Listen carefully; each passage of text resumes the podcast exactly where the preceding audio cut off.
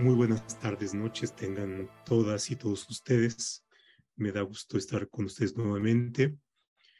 Em, hace un poco más de un año, el 6 de octubre del 21, se publicó en el diario oficial el decreto presidencial que crea eh, la Comisión de Acceso a la Verdad y la Justicia sobre hechos sucedidos entre el 65 y el 95, si no me falla la memoria, eh, que se le conoce como la Comisión eh, de la Verdad.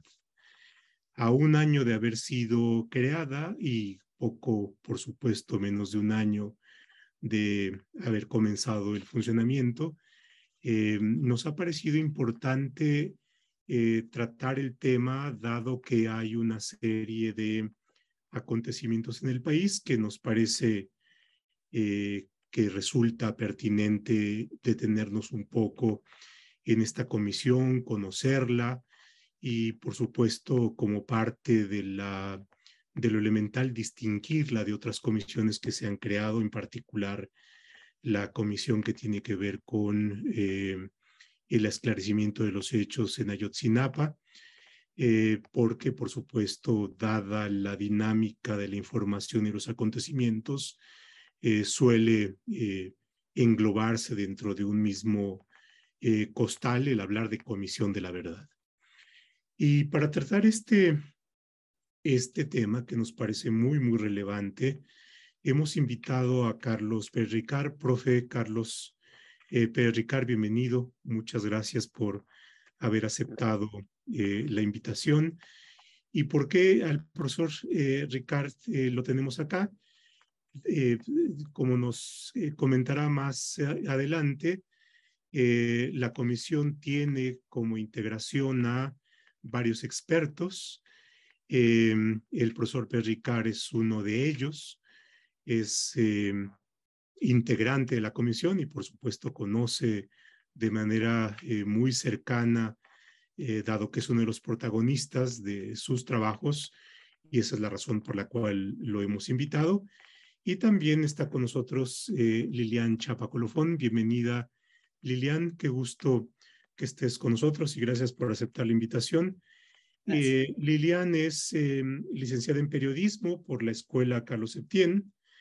Eh, tiene estudios de gobierno, gestión pública y políticas públicas en el CIDE y ella es también investigadora senior del World Justice Project.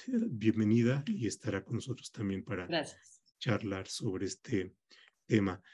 Y pues para entrar en materia, eh, profe Pérez Ricard, em, dado que usted eh, eh, conoce desde sus orígenes cuál es el propósito y por supuesto el desarrollo de los trabajos de la comisión, para ponernos todos en el mismo contexto, si nos hace usted una exposición eh, sobre el ABC de la, de la comisión, la verdad es que nos serviría muchísimo para ubicarnos en el tema.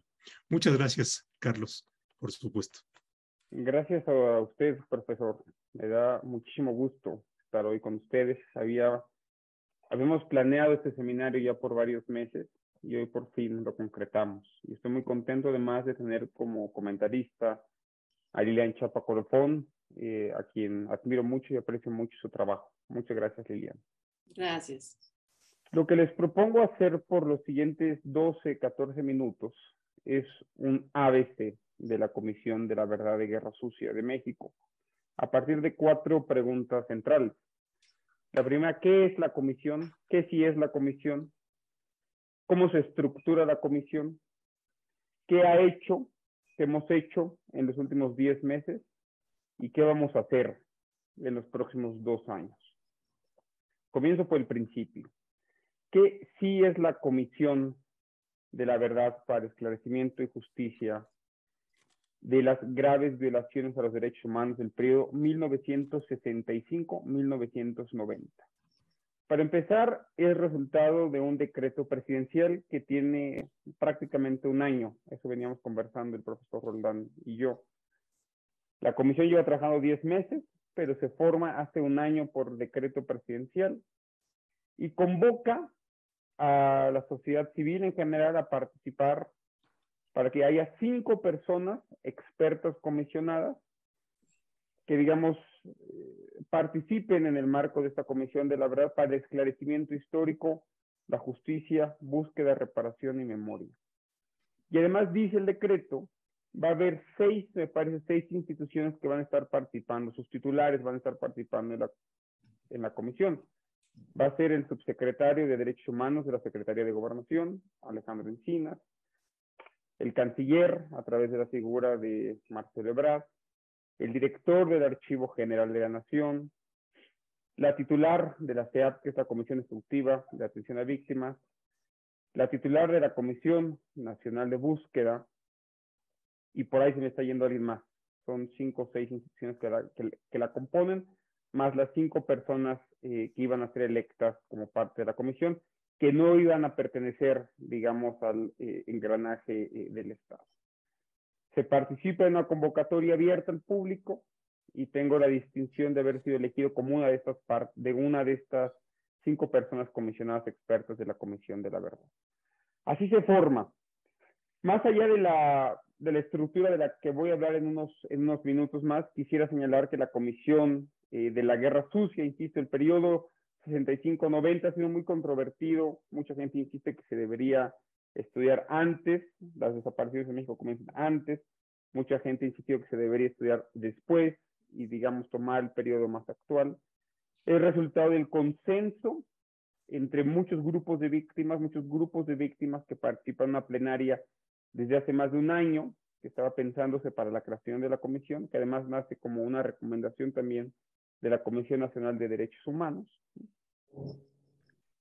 Eh, y nace, insisto, también a partir de muchos esfuerzos anteriores. Ustedes recuerdan a las doñas de Eureka en los años 70 luchando por verdad, luchando por justicia, luego en los años 80, en los años 90, algunos ejercicios interesantes, en el año 2000, la experiencia de la Fiscalía Especializada para Delitos del Pasado, en el año 2014, la creación de la Comisión de la Verdad del Estado de Guerrero, una recomendación también de CNDH anterior del año 2000.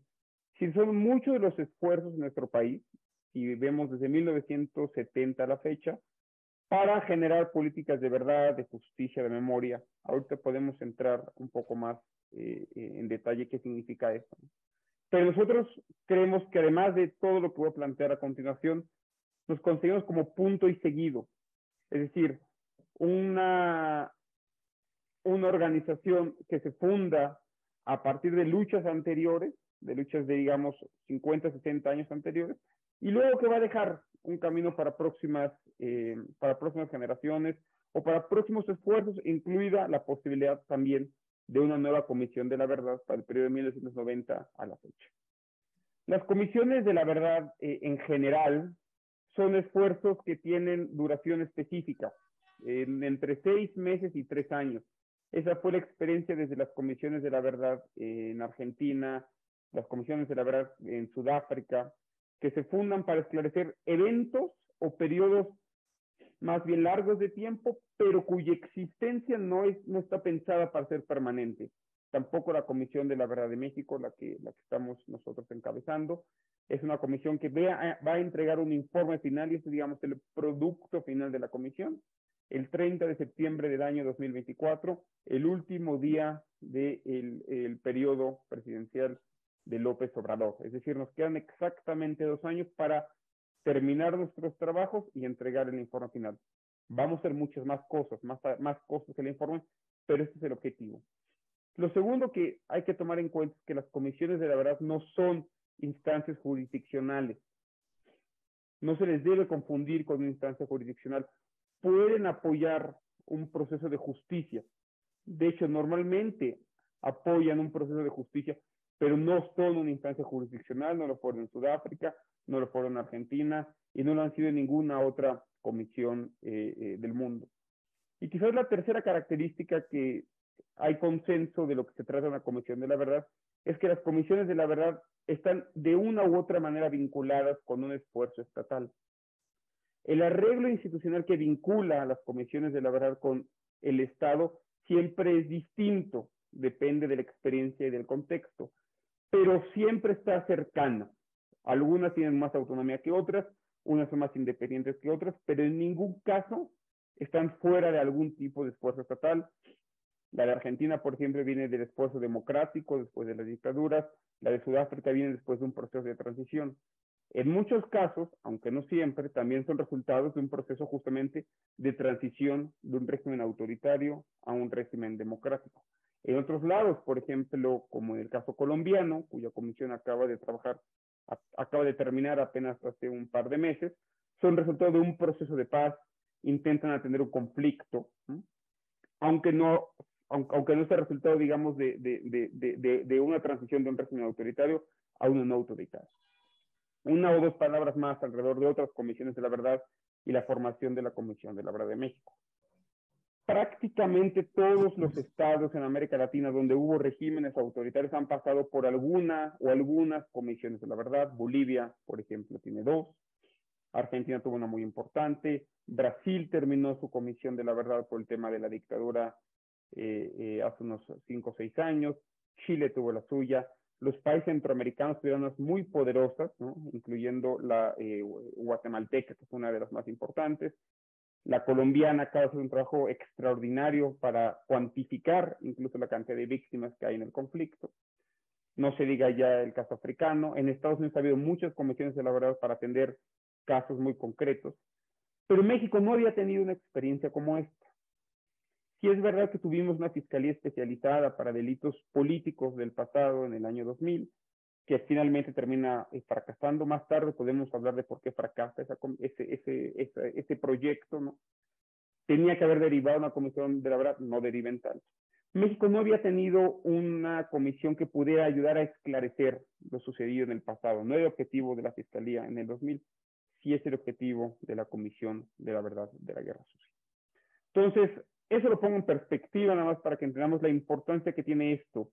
Es una pena que en el año 2000 no haya existido una comisión eh, que acompañara el proceso de transición política que tuvimos. Una comisión amplia, lo más autónoma posible, que pudiera acompañar procesos de esclarecimiento y de justicia. No se tuvo, pero se está teniendo ahora. Y nosotros decimos, como dicen los chinos, que el mejor momento para empezar algo siempre fue ayer. El segundo mejor momento para empezar algo siempre es hoy. Entonces fue un acierto, me parece, que por parte del presidente de la República viniera el decreto presidencial que da vida a la Comisión de la Verdad de la Guerra Sucia, periodo 1965-1990. No hay, que no, hay que hacer la distinción importante con la Comisión de Ayotzinapa. La Comisión de Ayotzinapa en realidad es una suerte de mesa interinstitucional que se hace junto a la Fiscalía Especializada, que se hace con la Subsecretaría de Derechos Humanos, en la que hay una participación importante de víctimas, pero cuyo ejercicio, control y mandato sigue estando, digamos, eh, en manos de la Subsecretaría de Derechos Humanos en la persona de Alejandro Encino. La Comisión de la Verdad de Guerra Sucia que nosotros encabezamos tiene otro propósito. Para empezar, no se concentra en un evento único, sino en 25 años, un periodo de 65 a 1990, y lo que estudia es muy concreto y muy, muy, muy, y al mismo tiempo muy difícil, que son graves violaciones a los derechos humanos, perpetrada por actores estatales en el periodo 65-90. Aquí la palabra clave es graves violaciones a los derechos humanos. La Comisión de la Verdad de Guerra Sucia está dividida en cinco partes. Tiene un eje de esclarecimiento histórico, un eje de justicia, un eje de búsqueda, un eje de reparación y un eje de memoria. Repito para, para toda la gente que nos está acompañando. Esclarecimiento, justicia, búsqueda, reparación y memoria. Insisto, son cinco personas comisionadas, más seis instancias estatales las que están participando en voz de sus titulares. Son once personas las que, digamos, son el pleno total de la comisión. Cinco personas independientes más once personas que pertenecen al entramado estatal. Dirán ustedes, bueno, entonces no toman ustedes las decisiones, ustedes cinco que son personas independientes, son mayoriteadas en el pleno. Puede ser, pero la relevancia de que estén estas seis personas las voy a plantear a continuación. Son estos cinco ejes, insisto. El primero de esclarecimiento histórico es probablemente el central, y en este eje de esclarecimiento histórico es donde las cinco personas comisionadas tenemos absoluta autonomía y absoluta independencia y, uso de recursos para poder generar un informe final que se ha entregado al pueblo de México y al presidente de la República el 30 de septiembre del 2024. Tenemos ya un equipo de aproximadamente 50 personas para labores de esclarecimiento histórico. Y labores de esclarecimiento histórico lo vamos a hacer sobre todo a partir de toma de testimonios en todo el país y un trabajo enorme de archivos civiles y militares a los que hemos tenido acceso y a los que vamos a tener acceso. Una palabra sobre eso eh, en unos minutos más. Eso es donde estamos centrados nosotros como personas comisionadas y donde tenemos el 95% de nuestra atención en todo lo que tiene que ver con el esclarecimiento histórico y lo que nosotros llamamos la difusión social de la verdad, es decir, pensar que el informe no solamente, que la construcción del informe no solamente es importante por el informe, sino por el proceso mismo de creación del informe y cómo nosotros dialogamos, colaboramos y compartimos con víctimas graves a los derechos humanos este proceso. Pero es muy importante distinguir esa función de esclarecimiento histórico de las otras cuatro. La segunda tiene que ver con un eje de justicia.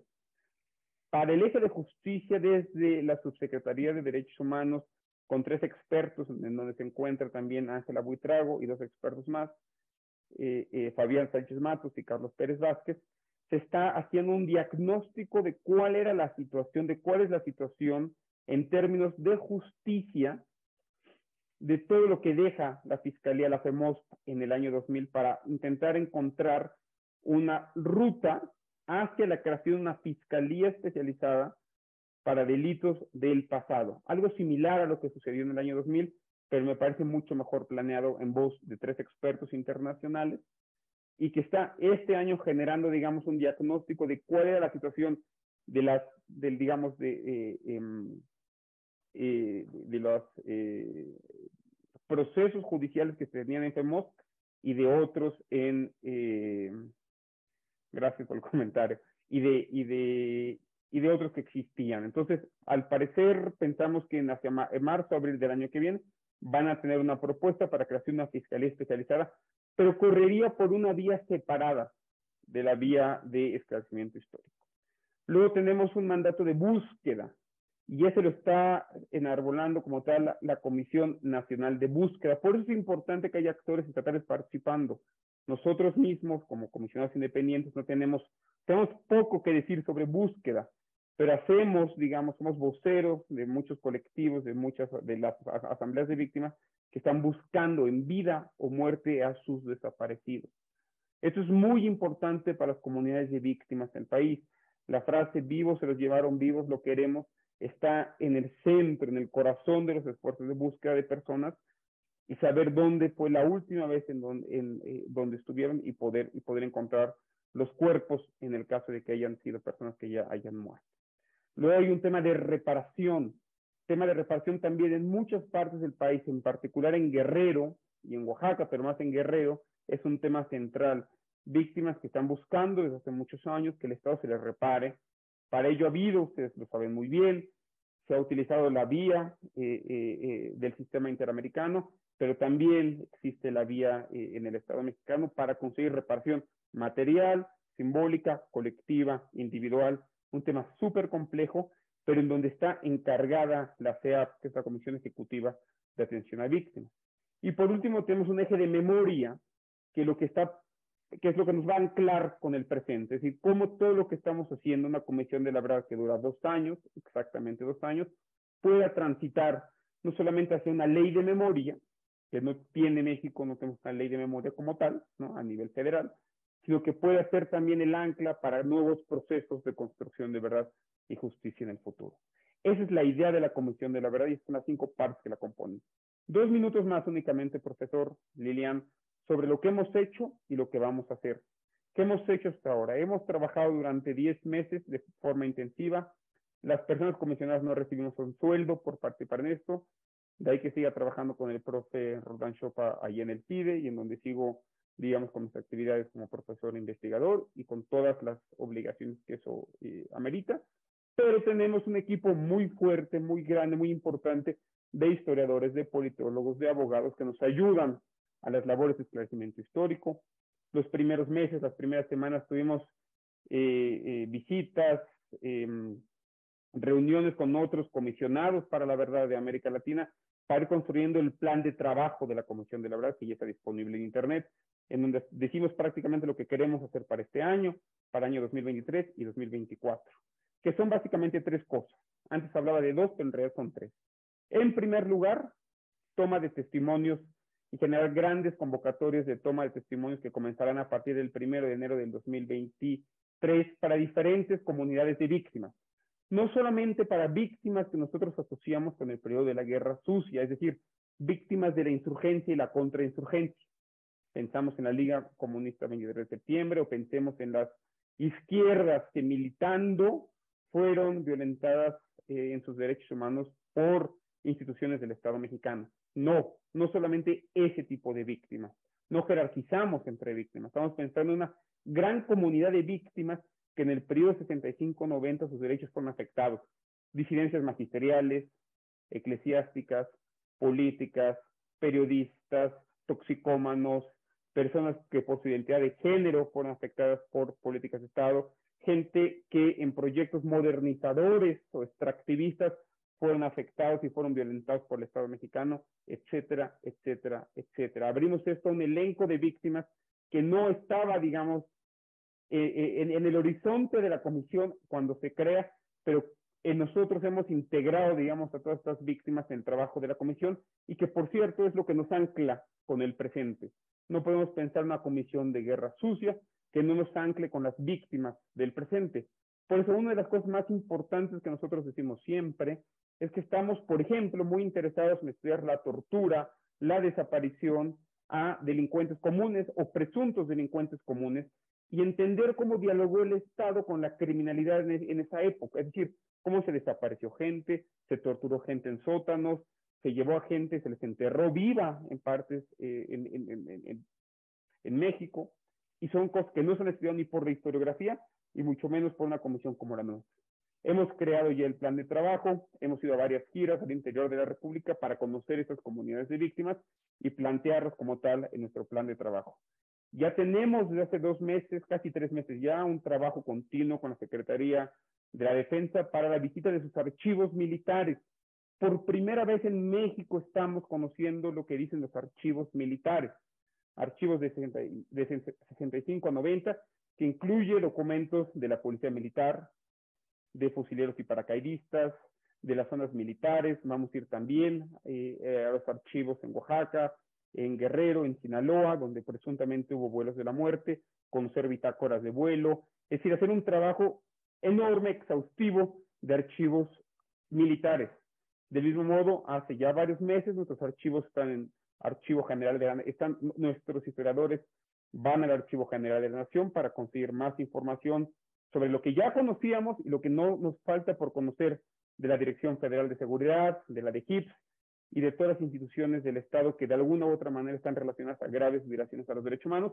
Y hemos comenzado trabajos de gestoría para la apertura de archivos a nivel estatal y también el archivo de la Fiscalía de la República, el archivo de la Policía Judicial, el archivo de la Policía de la Ciudad de México y un trabajo enorme que necesitaré más de dos minutos para explicarlo, eh, pero si hay preguntas sobre esto, con mucho gusto las voy a abarcar. ¿Qué vamos a hacer? Termino con esto. Grandes campañas de testimonios, continuar con el trabajo de archivo y muy importante para nosotros, el reconocimiento, el reconocimiento de eh, instalaciones militares, instituciones civiles donde ocurrieron actos de violaciones a los derechos humanos. Hace un mes entramos con familiares y con víctimas, con sobrevivientes del campo militar número uno a las instalaciones para que se haga reconocimiento y se pueda avanzar en tareas de búsqueda, de justicia y de esclarecimiento tenemos un proyecto muy interesante allí en la Ciudad de México, alrededor de Tlaxcuaque.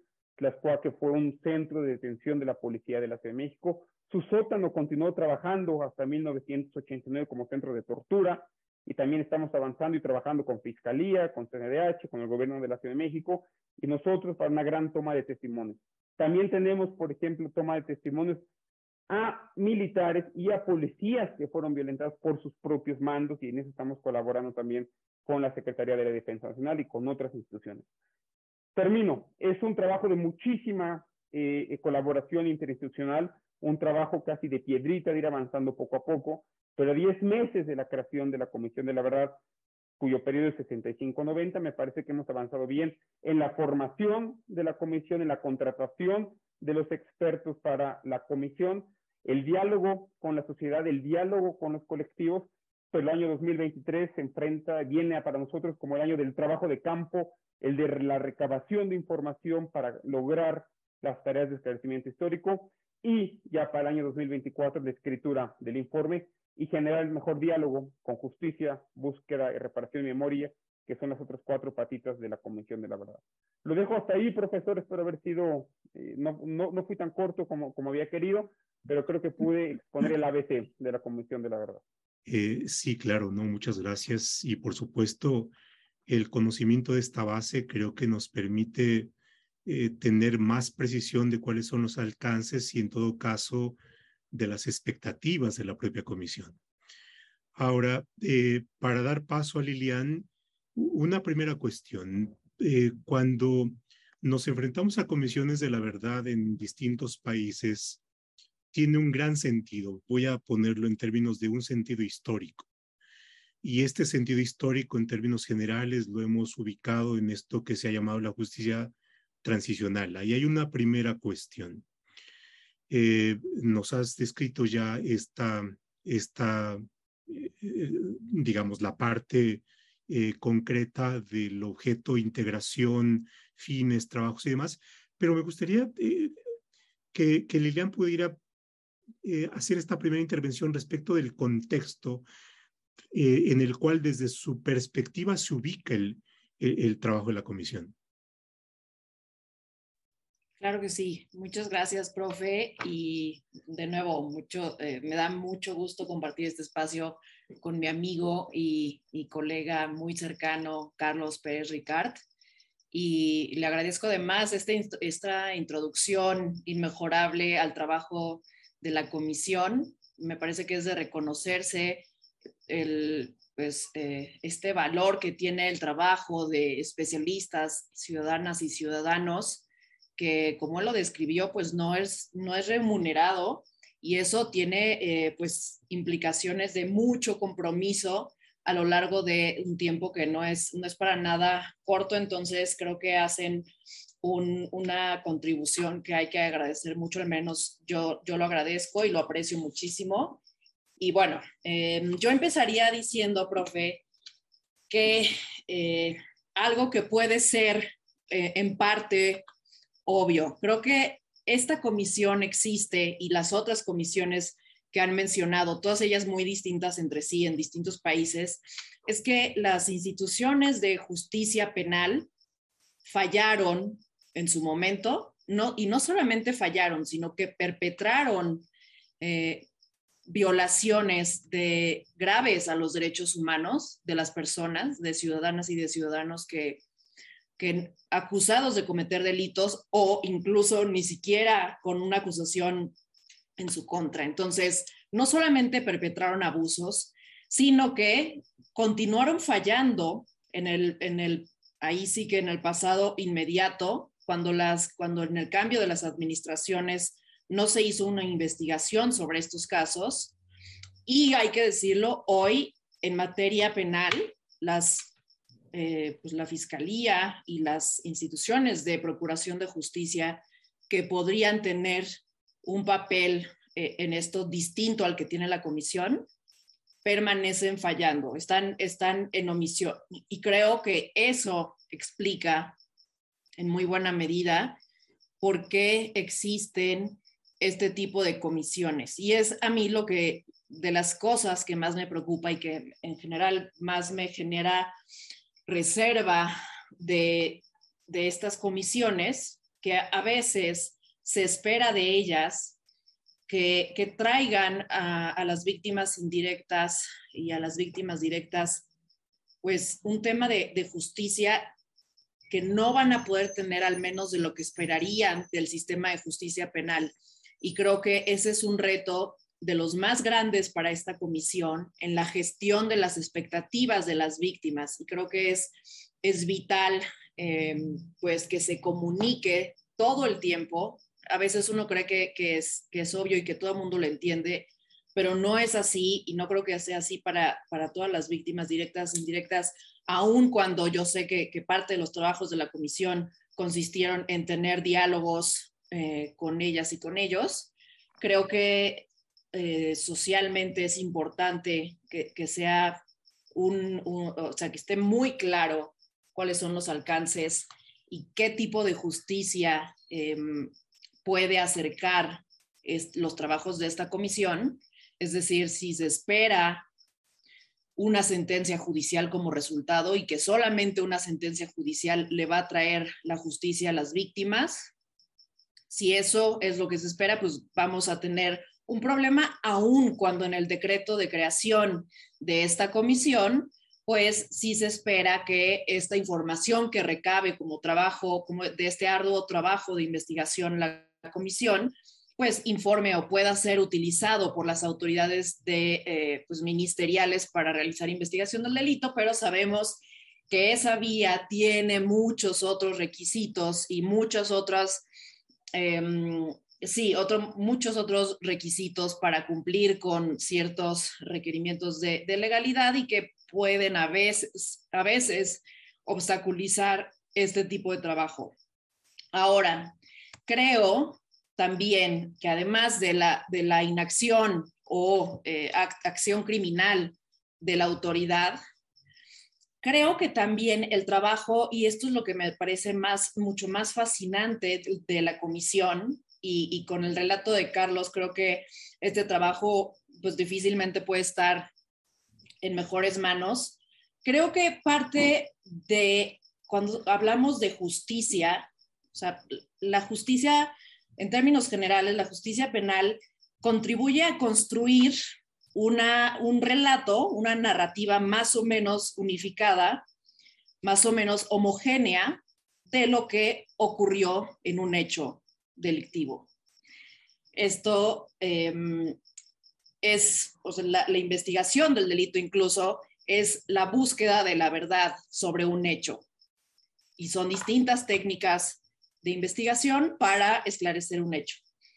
Y cuando eso, em, que en México pasa mucho y que no tenemos, o sea, la, justicia penal no cumple con su papel de construir este relato y esta explicación de un hecho, en este caso tenemos un periodo eh, extensísimo de eh, eh, en cuestión de la tarea de la comisión, que desde 1965 a 1990, pues vaya que tenemos una tarea de contar a la sociedad mexicana, no solamente a las víctimas indirectas, también a ellas, pero a la sociedad mexicana, qué fue lo que ocurrió, quién participó, de qué forma, quién participó activamente, quién fue omiso y quiénes fueron las víctimas y de qué abusos. Y entonces creo que esta tarea que no cumple el sistema de justicia penal la puede, eh, puede contribuir a ella una comisión y creo que el informe, el informe que se lleve a cabo va a ser una, pues sí, una aportación enorme. Esperemos este informe el 30 de septiembre de 2024. Sí creo que, que esta, este relato puede traer algo de, paz a, las personas que indirectamente o directamente sufrieron de estos abusos y es necesario como, como comunidad. Eh, dice Esther Perel, ella es una eh, psicoanalista de una familia judía que, vivió el holocausto.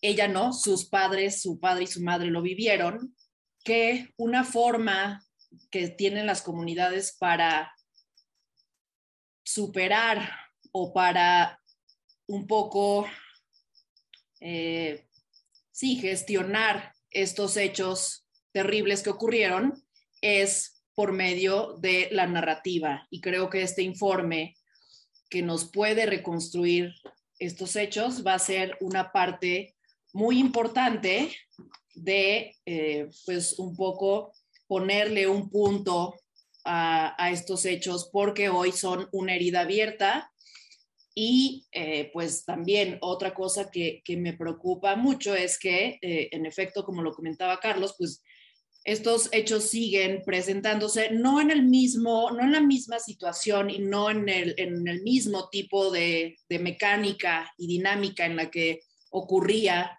en los años 60 y 70 y demás, pero pues claro que sigue habiendo desapariciones y homicidios y tortura violaciones graves de derechos humanos eh, a manos de autoridades. Y pues yo, o sea, dado que no hay un sistema que lleve a cuentas de inmediato a las personas que lo cometen o no es muy eficiente, entonces el problema es que tengamos que pasar de una comisión a otra de manera eh, por tiempo indefinido, de una a otra, periodo por periodo, y pues esto sí tiene, o sea, este tipo de comisiones sí tienen el objetivo de poner un punto final y entonces transitar, como lo dice su nombre, a sistemas de justicia funcionales. La pregunta que, que yo me hago mucho es, ¿y nuestro sistema, nuestra reforma penal, cuándo va a llevarse a cabo de manera que sea capaz de constituir una autoridad confiable, creíble y que no lleve a cabo, que no perpetre violaciones graves a los derechos humanos hasta hoy en día. Y, y pues eh, yo cierro aquí esta primera participación, si les parece bien, para seguir comentando este tema. Sí, muchas gracias, Lilian. Eh, en lo que ustedes estaban desarrollando sus eh, presentaciones, eh, estaba recordando eh, parte de lo que hemos vivido como país y por supuesto, cuando se abre este mecanismo hay expectativas. Las expectativas se dan en un terreno en el cual eh, ha habido fallas y por supuesto eh, los, los cuerpos de seguridad que nos debieran dar seguridad no nos dan seguridad y por el contrario son instrumentos de, eh, de dominación, pero también de opresión de opositores políticos. La definición de desaparición forzada tiene que ver y se fue originando en, como un tipo penal y como un delito de lesa humanidad, eh, tomando en consideración que las víctimas son opositores políticos. Y por supuesto, este es un terreno en el cual eh, el Estado falla, las instituciones fallan, las eh, fiscalías no funcionan, los tribunales tampoco, y se tienen que establecer estos mecanismos, no solamente en lo inmediato en su relación con la justicia, sino en general con el proceso político. Eh, recordaba, por ejemplo, el informe de la Comisión Sábato, de la que hablaba Carlos, en donde el informe se llama Nunca más. Esto es a partir de los sucesos, el propósito es que nunca más vuelvan a suceder estos hechos. Y, por supuesto en México tuvimos la experiencia de la fiscalía, la FEMSOP, o por ahí se llamaba en el acrónimo, que terminó con una experiencia algo frustrada. Recuerdo que en alguna ocasión acompañado en Radio Rasuario a la sesión de la Corte, en donde la Corte iba a resolver eh, respecto de esta acción que se inició en contra del eh, presidente Luis Echeverría y por supuesto dado el resultado que se tuvo en la corte, eh, había un, una expectativa frustrada de que podía llevarse a cabo algo. Y por supuesto de lo que se trata no es que tengamos estas expectativas frustradas y que tengamos ejercicios que no tienen un buen resultado. Y, y por supuesto, y yo creo que es una de las cuestiones delicadas, el cómo se van eh, presentando el contexto del trabajo de la comisión y cómo van enfrentando cuestiones problemáticas y tensas. Me viene ahora a la mente este eh, reciente suceso en donde en el campo militar, eh, a partir de una intervención de un integrante de las Fuerzas Armadas, pareciera colocarse en una situación de paridad las víctimas de la guerra sucia con las víctimas que se daban del lado del ejército. Y por supuesto esto originó una tensión eh, importante y, aquí viene el, punto, es em, cómo evitar que haya, que, esto conduzca al, al, a lo que buscamos en términos de país, de reconciliación, de verdad, de memoria, de justicia, y, cómo vamos enfrentando este tipo de, de, de dificultades. Profe. Gracias, profesor. Muy interesantes estas reflexiones y evidentemente también las de la compañera Lilian. Le, agradezco mucho sus palabras y confianza en lo que hacemos.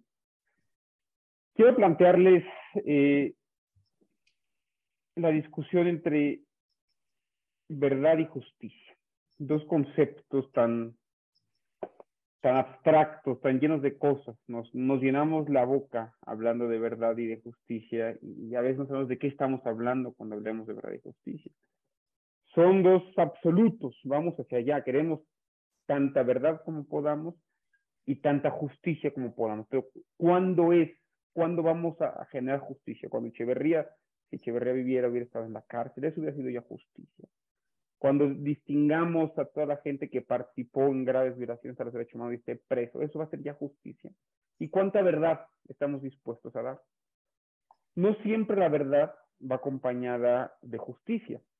En prácticamente todas las experiencias de justicia transicional, algo de justicia se tiene que dar a cambio de verdad. Si tú quieres saber dónde están tus hijos, tus hermanos, tu madre, y le preguntas al perpetrador, y quieres que acepte que él fue el asesino o el enterrador, tú tienes que darle algo a cambio. La certeza de que no va a ser juzgado en los términos en los que tendría que haber sido juzgado, de eso se llama también parte de la justicia tradicional. Vas a tener algo de verdad, porque vas a poder encontrar a tu hijo, a tu hermano, a tu padre, pero probablemente no vais a tener algo de justicia y viceversa. Siempre hablamos de los dos cosas como si las dos cosas se pueden conseguir siempre, pero no siempre se pueden conseguir. Después de 10 meses a mí me ha quedado más claro que nosotros no estamos trabajando en torno a casos específicos. Por tanto, no estamos buscando culpables en particular. Eso, eso es más bien trabajo de una fiscalía, es bien trabajo del, de lo que podamos alcanzar en justicia en la Comisión de la Verdad, pero sobre todo del, aparato de justicia. Por eso yo no hablo de justicia transicional, yo hablo de justicia ordinaria de lo que se consigue en torno a la justicia. Nosotros, insisto, no funcionamos en torno a casos, funcionamos en torno a contextos. Nos interesa entender el diálogo que mantuvieron ciertas estructuras del Estado con ciertas comunidades de nuestro país, comunidades que después fueron victimizadas por los actores del Estado. No compramos la teoría de los dos demonios, es decir, la teoría en la que pensamos que estamos en igualdad de circunstancias y por tanto peleábamos contra las otras. Para empezar, por la vulnerabilidad que caracterizaba a la sociedad frente al poder del Estado. Pero nos interesa entender ese diálogo en su conjunto, no verlo como casos, sino como contextos. Nosotros partimos de la hipótesis que cada vez corroboro mientras me siento en este escritorio y, estudio lo que hacemos cada vez más, que los nudos del autoritarismo mexicano, las fallas en justicia en nuestro país, se crean en la década de los años 70 y en la década de los años 80. La dispersión de la, de, la Dirección Federal de Seguridad, a, de sus policías y de sus investigadores a la ciudad democratiza, por así decirlo, la impunidad. Por eso nosotros decimos que la impunidad del presente está habilitada por la impunidad del pasado, que logramos, hicimos una transición importante en el año 2000, pero no logramos transicionar, digamos, en nuestros modelos de justicia.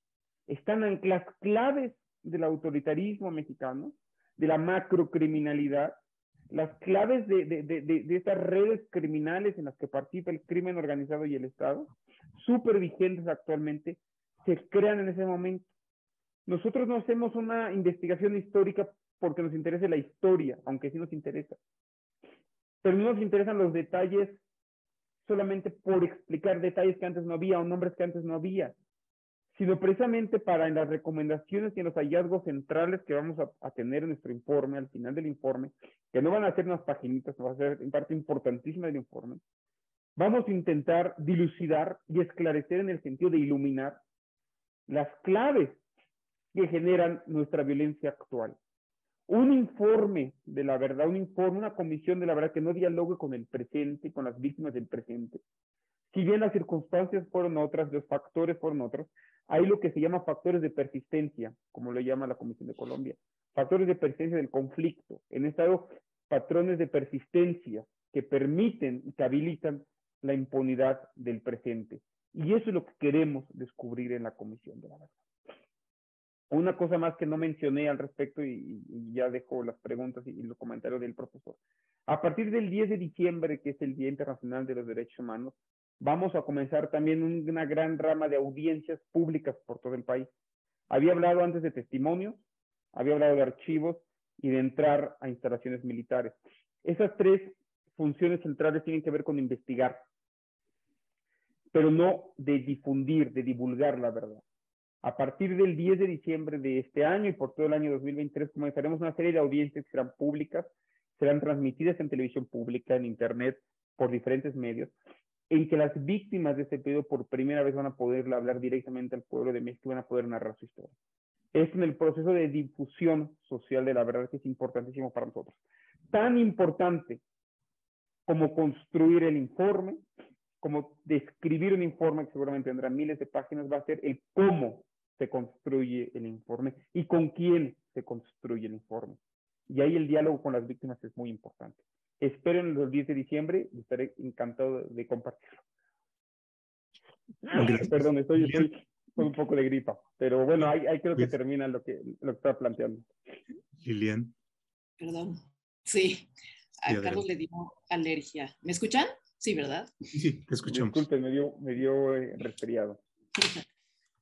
Sí, eh, pues, pues sí, sin duda va a ser muy importante esta capacidad de, de la comisión y estas sesiones públicas que, eh, por ejemplo, en el caso de la comisión que se estableció en Colombia, fue acompañada de un sistema de de Justicia Especial para la Paz, que, podía hacer como esta, esta mancuerna para justamente lo que comentaba el profesor Carlos, de eh, hacer esta, este intercambio, de dime, eh, dame información sobre dónde fueron sepultados estas personas que fueron asesinadas por las, por las Fuerzas Armadas en Colombia y a cambio, pero y esto fue un proceso público, que no, no fue una negociación oculta del sistema de justicia,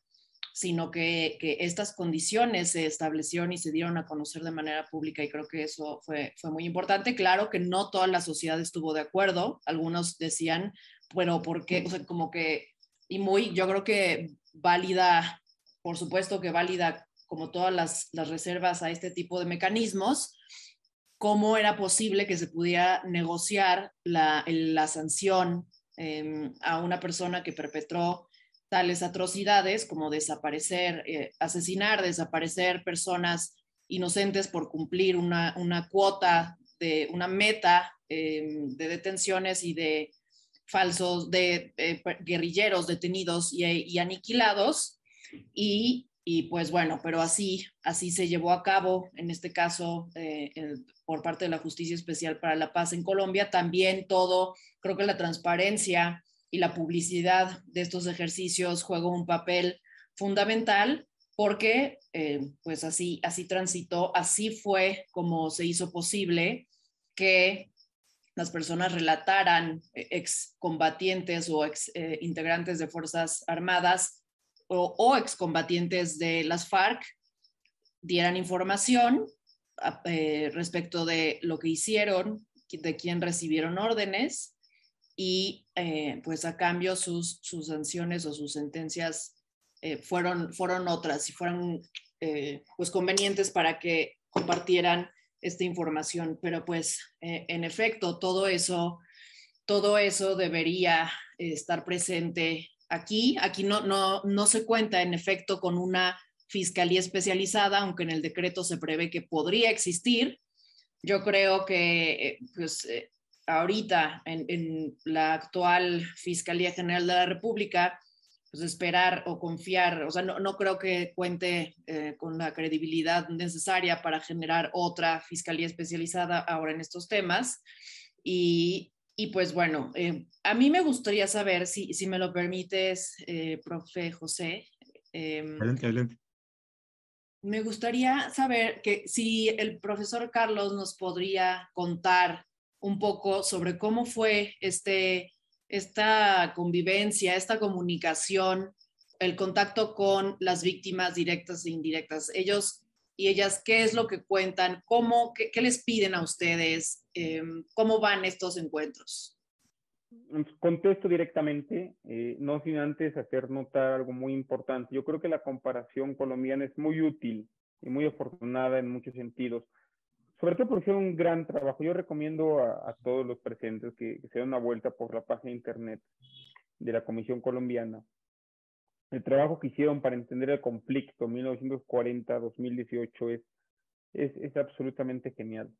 Pero no perdamos de vista que es una comisión que nace para estudiar un conflicto, el conflicto armado, un conflicto desigual, asimétrico, pero un conflicto armado en el que hay bandos combatientes plenamente identificados.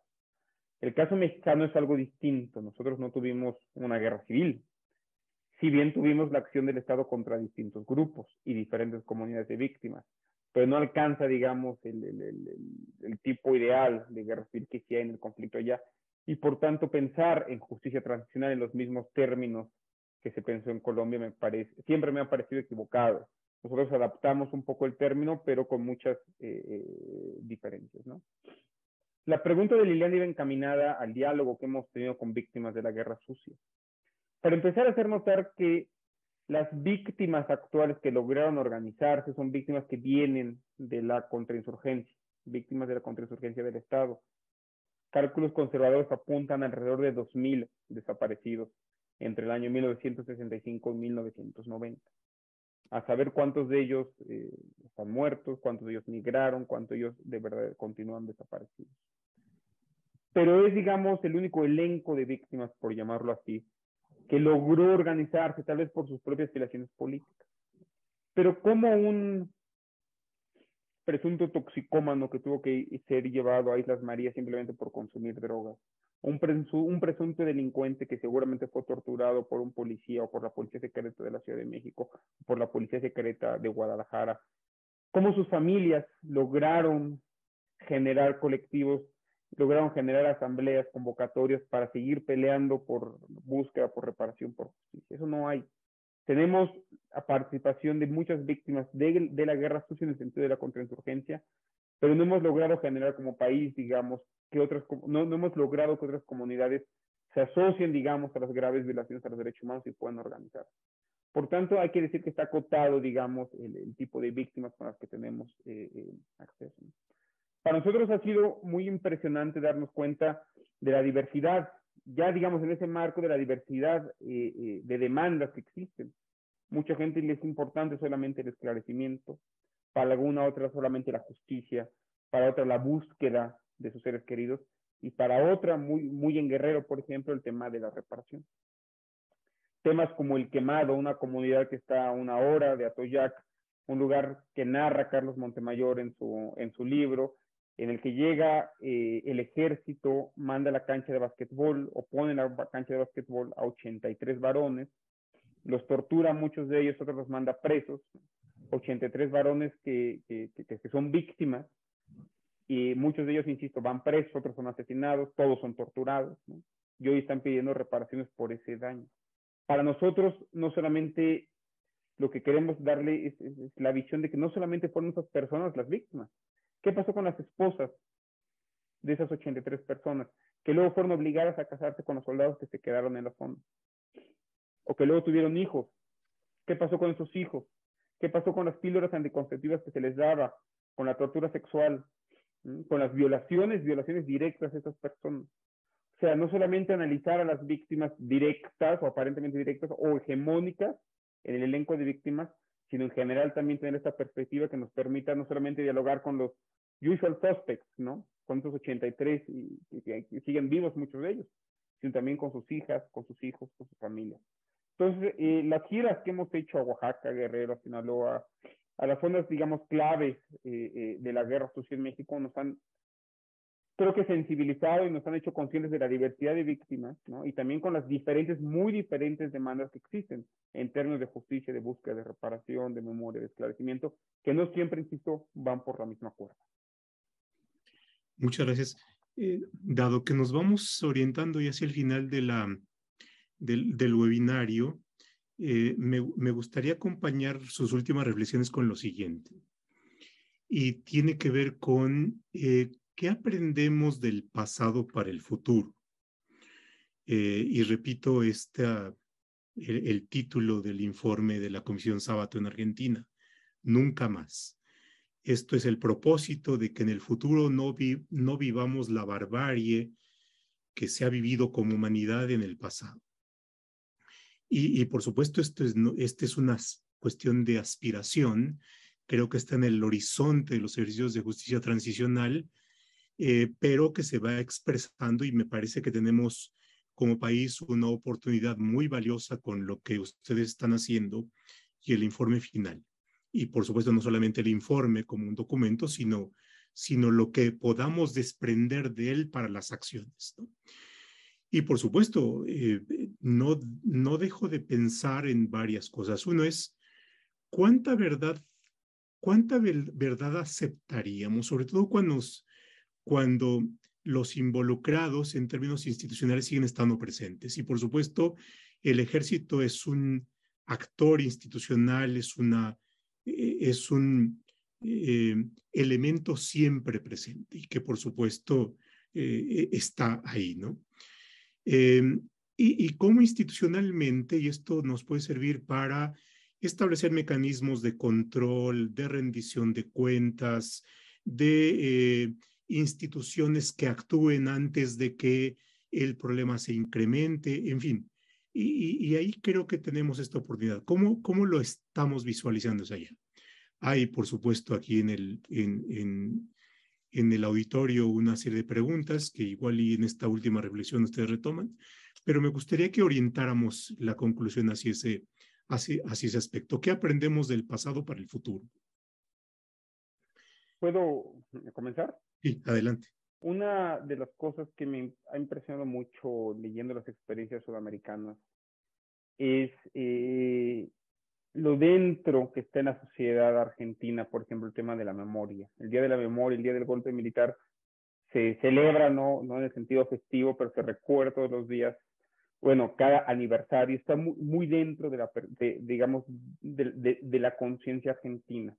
Y uno, un compañero argentino me decía, esa es la razón por la cual aquí pensar un Bolsonaro es completamente fuera de lugar.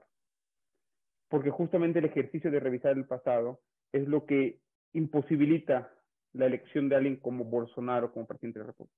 El fracaso de la Comisión eh, brasileña, que fue un fracaso, la falta de, una transición en ese sentido en Brasil es lo que habilita la posibilidad de que tengan un capitán eh, que niega el pasado como Bolsonaro en el poder. Es decir, yo creo que el pasado importa para ello. Decía una escritora que estudió las comisiones de la verdad en general, es eh, que a veces hay infecciones, y hace esta metáfora que me parece muy afortunada, infecciones que se tapan y que uno cree curadas. Y luego sigue su vida, pero esa infección sigue con pus. Y a veces es necesario abrir esa herida, quitar la pus, limpiar y volver a cerrar ya con cuidado para seguir avanzando no centrarnos en la infección, pero a veces sí es necesario abrir esa herida, curarla y poder avanzar hacia el presente. Para mí queda claro que este esfuerzo que estamos haciendo, por muy importante que sea, creo que es trascendental para el país, no es el último. Nosotros no vamos a encontrar la verdad ni vamos a encontrar la justicia. A lo mucho vamos a ser capaces de crear una narrativa sensata, verosímil de lo que fue el pasado, que ponga a las víctimas en el centro de esta narrativa, que exponga eh, eh, las redes de criminalidad que hubo eh, en, en, el pasado, cómo se comunica, cuáles son los vasos comunicantes con el presente y hacer lo mejor que podamos en ese sentido. Pero me queda claro que la, que la lucha por la no repetición, que es uno de los cuatro pilares de la justicia transicional, no se agota en un ejercicio como este. Si este ejercicio ayuda a que se crean nuevas comisiones, nuevos procesos, nuevos investigadores, apertura de archivos, nuevos testimonios que seamos capaces de generar una nueva pedagogía sobre el pasado para poderlo también interponer con nuestro presente, habremos triunfado. Me queda claro que no vamos a satisfacer todas las demandas de la sociedad en torno a ello, pero tengan por seguro que haremos lo mejor, lo que esté en nuestras manos, para poder comunicar mucho mejor lo que sucedió con el pasado con el presente. Tenemos dos años, es un reto formidable, es un reto monumental. Yo en particular me siento muy honrado, creo que es el, trabajo de mi vida, a pesar de que no es un trabajo remunerado, pero es el esfuerzo que puedo aportar al país en este sentido. Y lo haremos así, en la mejor de nuestras disposiciones, avanzando lo más que podamos hacia esos esfuerzos que, insisto, son completamente inacabables. Siempre va a ser un punto y seguido y dar oportunidad para que otras personas continúen una senda eh, eh, que siempre es interminable y más en un país como el nuestro. Gracias, profe. Lilian.